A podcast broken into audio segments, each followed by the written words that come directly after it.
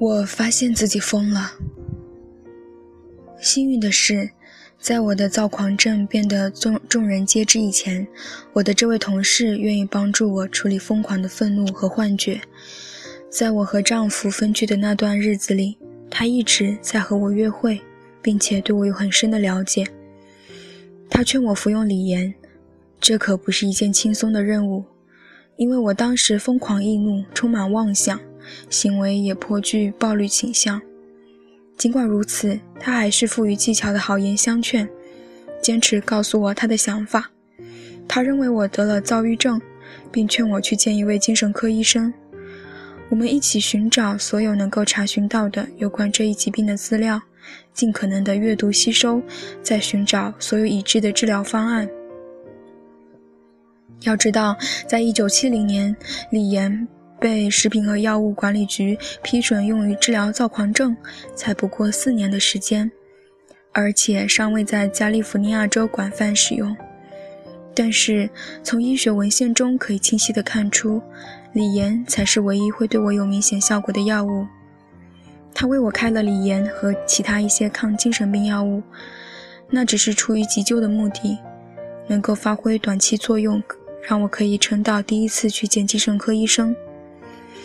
他每天把我早晚需要服用的药片按照正确数目给我留下，然后花几个小时与我的家人谈论我的病情，以及他们该如何更好地处理这一切。他为我抽血，检测锂盐的浓度，并给予我极大的鼓励。他还坚持要我向工作单位请假，这个建议让我最终保住了工作和临床行医资格。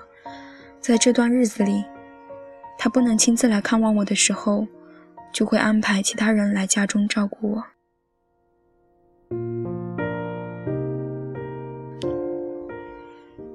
和最严重的抑郁阶段相比，躁狂早期令我感觉情况更糟，抑郁也更具危险性。事实上，在我混乱和颠簸的一生当中，让我感到最恐怖的事情，就是第一次意识到。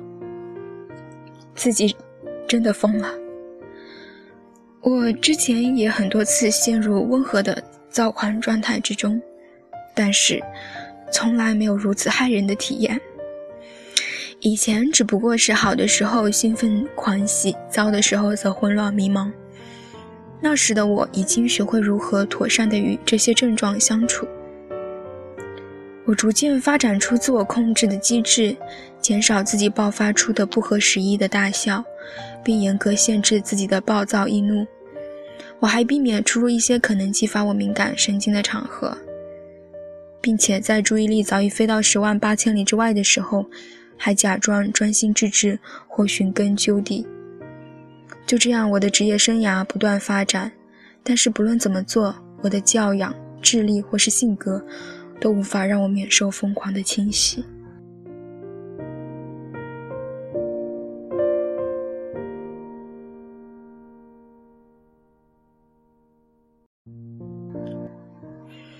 尽管躁狂已经酝酿许久，我也明确的知道事情已经严重失控，但是在某一个特定的时刻，我发现自己疯了。我的思维流旋转的如此之快。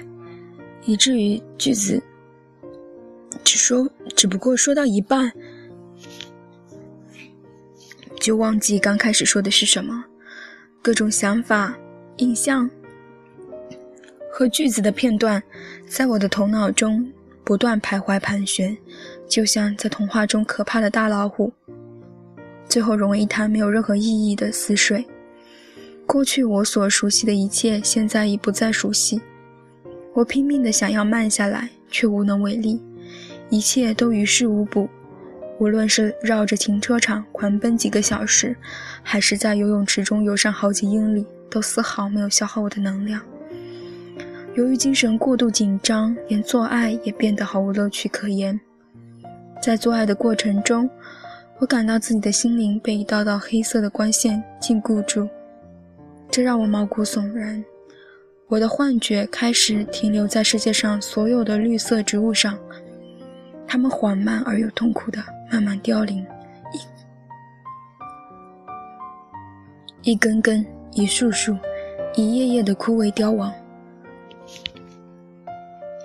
而我却无法挽救他们。他们的哀嚎是如此凄厉刺耳。渐渐的，我脑海中所有的影像都变得黑暗和腐朽。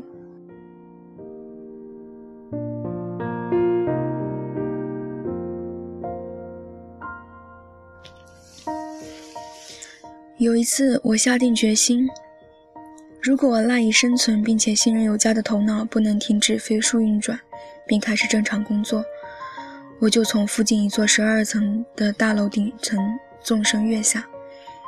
我给了自己二十四个小时作为最后期限，但是我那时根本没有时间概念。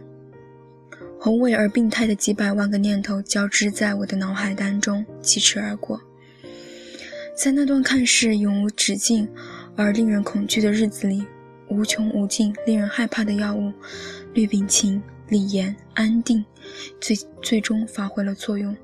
我可以感觉到自己的思想被遏制住了。逐渐缓慢下来，并最终被我控制。